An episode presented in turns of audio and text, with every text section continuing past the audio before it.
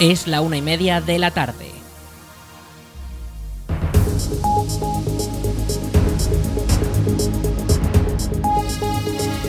Buenas tardes, jueves 31 de agosto, acabamos el mes y comenzamos este espacio para la información local en el 107.4 de la FM. Les habla Aritz Gómez, aquí arranca una nueva edición de la Almunia Noticias.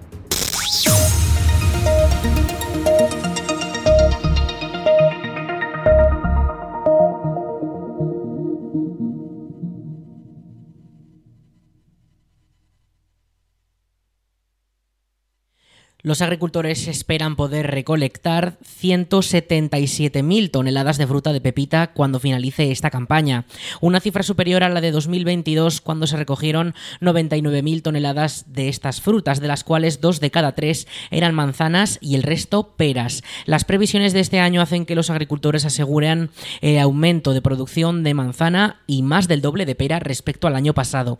Unas estimaciones positivas que se ven embarradas por las estimaciones de unos frutos más pequeños y trabajos de recolección más complejos. Desde Guaga explican que la campaña ha sido complicada por la sequía, por la falta de gente para trabajar y por las altas temperaturas que hacen más pequeñas las frutas. La situación se da tanto en las provincias de Huesca y Zaragoza, donde los agricultores de Valdejalón ven cómo el calor ha quemado los frutos, temperaturas tan extremas que han ennegrecido las frutas y que muchas ya son imposibles vender.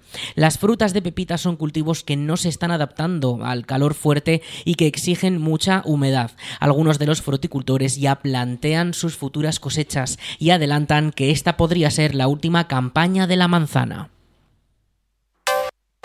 El fútbol sala femenino llega a la Almunia con el primer torneo Juventud, la Almunia Femenino, una nueva competición que reunirá el 9 y 10 de septiembre a cuatro equipos aragoneses que competirán en dos semifinales y una final. El sábado 9 por la mañana serán los encuentros clasificatorios con el Juventud, la Almunia frente al Colo Colo a las 10 y media de la mañana. Seguidamente a las 12 menos cuarto conoceremos al segundo finalista que estará entre el César Augusta y el Intersala Zaragoza. Dos partidos en el pabellón polideportivo de la Almunia de los que saldrán las finalistas, que lucharán por el título el domingo a las 10 de la mañana en el mismo pabellón. El torneo cuenta con la colaboración del Ayuntamiento de la Almunia y toda la información puede consultarse en las redes sociales del club organizador, el Juventud la Almunia Fútbol Sala.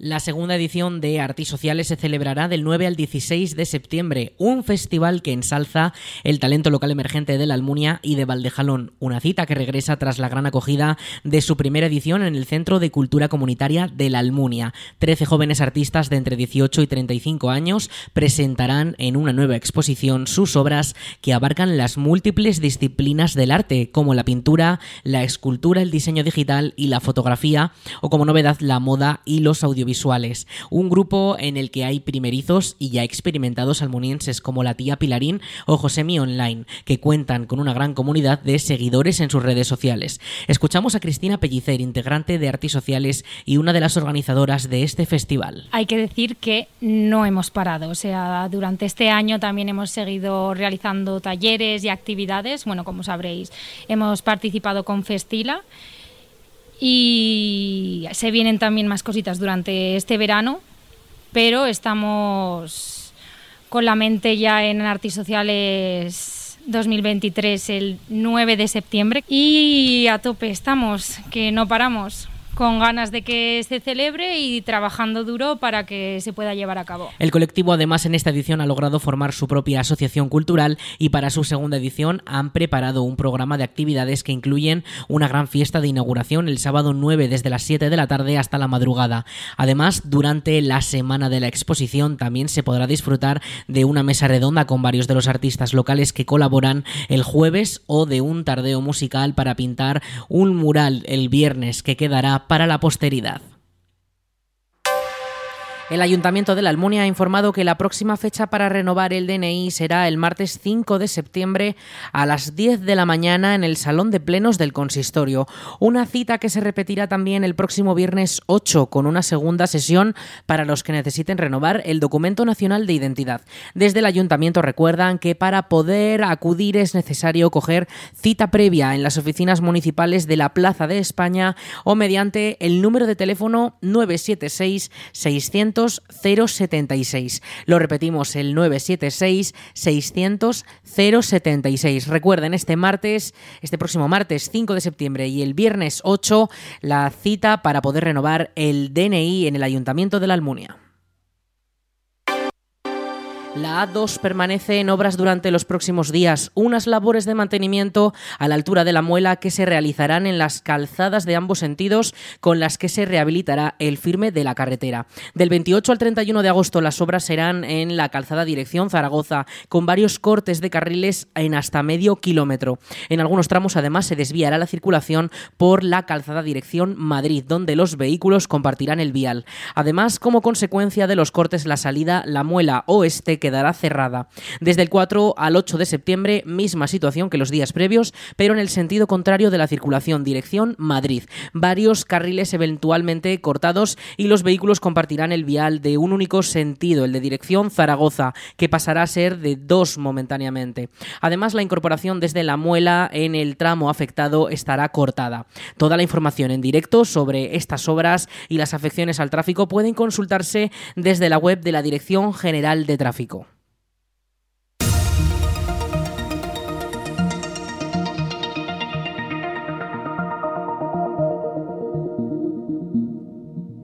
La planta de Bonaria en Épila ha obtenido la autorización ambiental para comenzar sus actividades agroalimentarias, según informa Heraldo de Aragón. El Instituto Aragonés de Gestión Ambiental, el INAGA, ha aprobado el expediente de las instalaciones del grupo Guisona, que abastecerán desde la localidad su red de tiendas Bonaria, que actualmente está ampliando a todo el territorio nacional.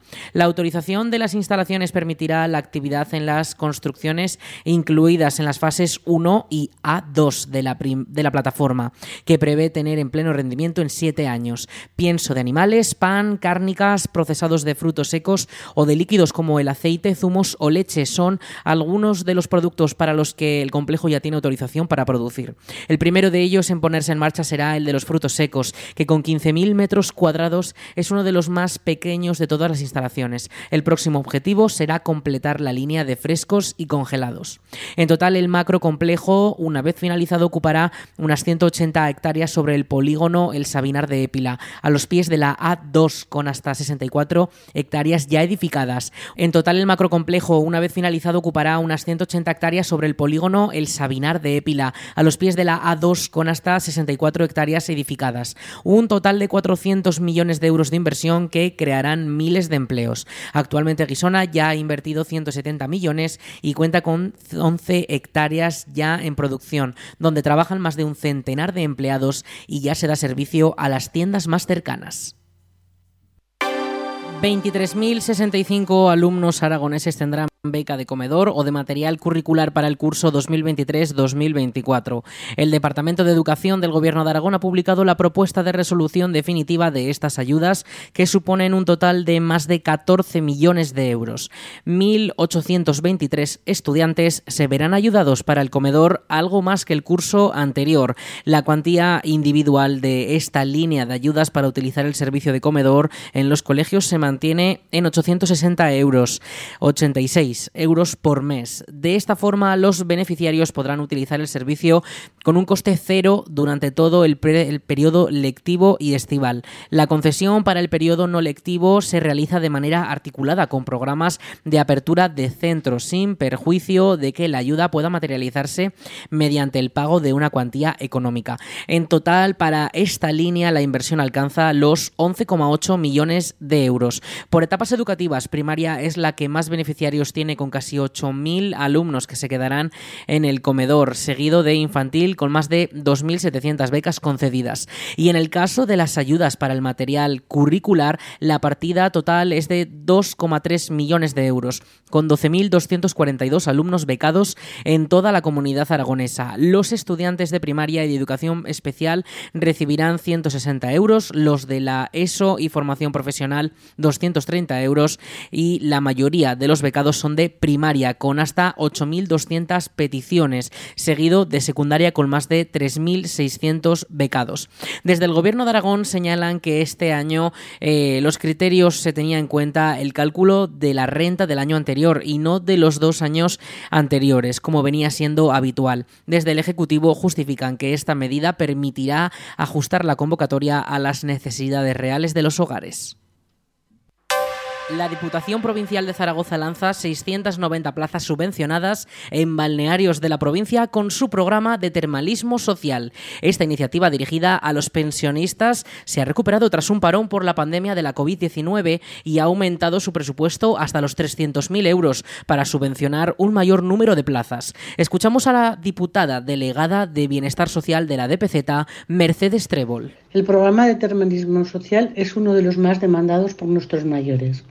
Después de haberlo paralizado, como no podía ser de otra manera por la pandemia, volvemos a ponerlo en marcha con una partida presupuestaria que alcanza los 300.000 euros. Hemos aumentado en 190 las estancias ofertadas hasta alcanzar las 690 plazas para que puedan beneficiarse de, este, de estas ayudas un mayor número de nuestros vecinos. El objetivo del programa es facilitar a las personas mayores y a otros colectivos singulares el acceso a servicios de mejora de salud y bienestar, tanto físico como social y psicológico. Y al mismo tiempo supone un fuerte impulso y apoyo a los balnearios, motores económicos no solo en la comarca de Calatayud, sino también en la provincia de Zaragoza. Como novedades en esta nueva convocatoria del programa de termalismo social de la Diputación Provincial de Zaragoza, también podrán solicitar plaza a las personas mayores de 55 años que hayan cumplido antes del 1 de enero del 2023 y que tengan una patología clínica crónica específicamente vinculada a enfermedades reumatológicas, renales, respiratorias y dermatológicos, como expresa la recomendación médica de un tratamiento termal. Y además también se oferta la posibilidad de escoger un turno de cinco días para así llegar a más balnearios, además de los nueve días de duración como en los años anteriores. Eh, se, priorizan los, los solicitantes empadronados en algún municipio de la provincia de Zaragoza frente a aquellos que residen en la capital. Los precios oscilan entre los 95 y los 155 euros para las estancias de cinco días y entre los 125 y los 245 euros para las de nueve días. Las solicitudes para este programa las pueden presentar del 28 de agosto al 8 de septiembre pensionistas mayores de 60 años o mayores de 55 con alguna patología crónica y a sus acompañantes. Estas solicitudes se deben realizar de forma telemática o presencial en el registro de la Diputación de Zaragoza y se priorizará a los empadronados en alguno de los municipios de la provincia de Zaragoza frente a aquellos que residan en la capital.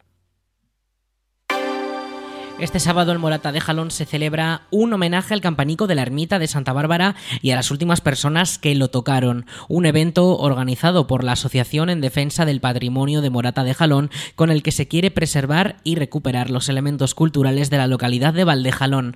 Así lo explica Antonio Maestro, presidente de esta asociación. Defendemos el patrimonio de Morata de Jalón y en principio lo que vamos a hacer es enseñar a la gente que quiera la ermita en las condiciones que está y de un gesto simbólico, ¿no? tratar de recuperar el campanico de Santa Bárbara o la campana de los perdidos que se llama comúnmente, ¿no?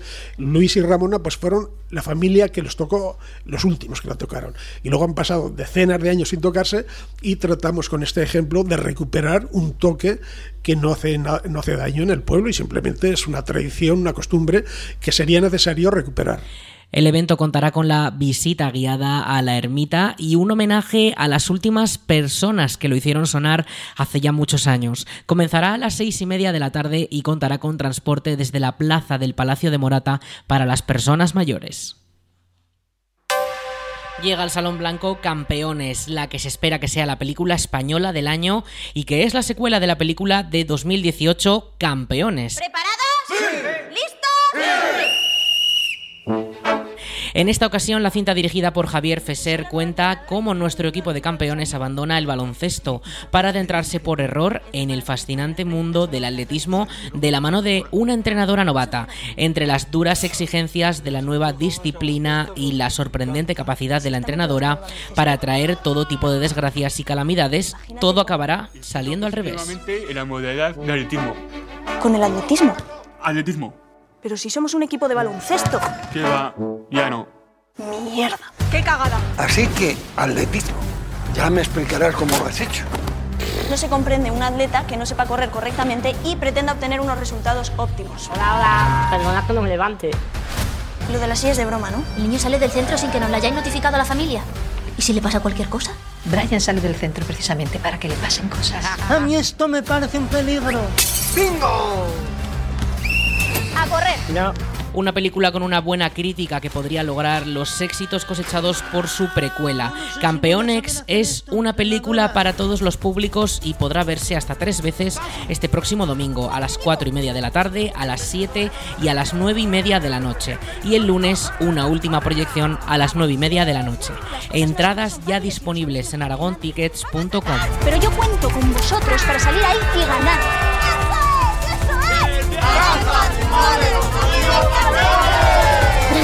Estoy súper orgullosa de ti. Que somos un equipo. ¿De payaso? No, eh, zumo. Jesús, ¿tú no estiras? Yo no, yo no tengo eso. ¿Seguro?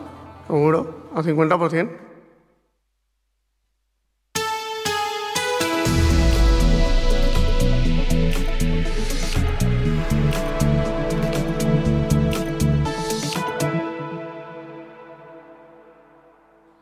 Y vamos con la información del tiempo. Este jueves 31 de agosto tenemos temperaturas máximas de 31 grados. Van subiendo un poco esas temperaturas. Mañana todavía lo harán más. Las mínimas se mantienen en torno a esos 16-17 grados durante la próxima madrugada, aunque esta pasada noche la mínima ha rozado los 12 grados. El viento se va a establecer un poquito ahí, se va a calmar también, eh, con rachas de hasta 15 kilómetros por hora para esta tarde aunque ya les avisamos de que de cara a este fin de semana se va a activar eh, todavía un poco más y tendremos rachas de hasta 30 kilómetros por hora con vientos del este.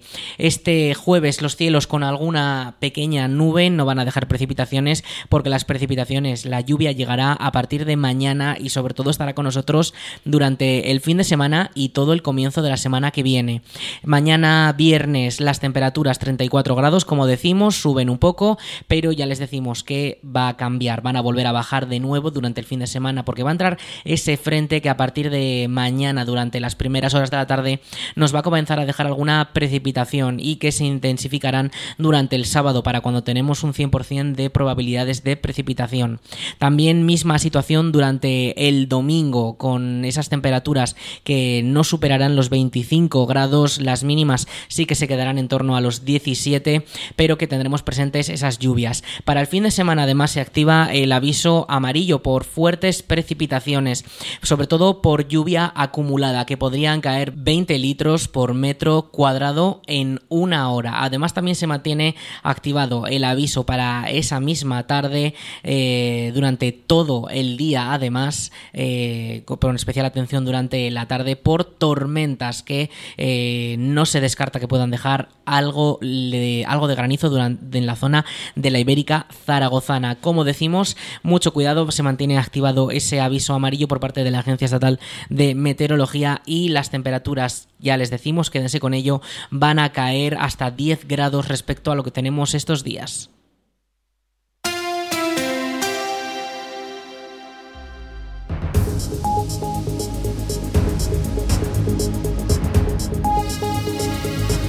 Hasta aquí toda la información de esta jornada. Ya saben, en unos minutos a las 2 de la tarde llegan nuestros compañeros de Aragón Radio Noticias. Esto será a las 2 de la tarde y ya saben también, mucha más información la tienen disponible y actualizada en laalmuniaradio.es.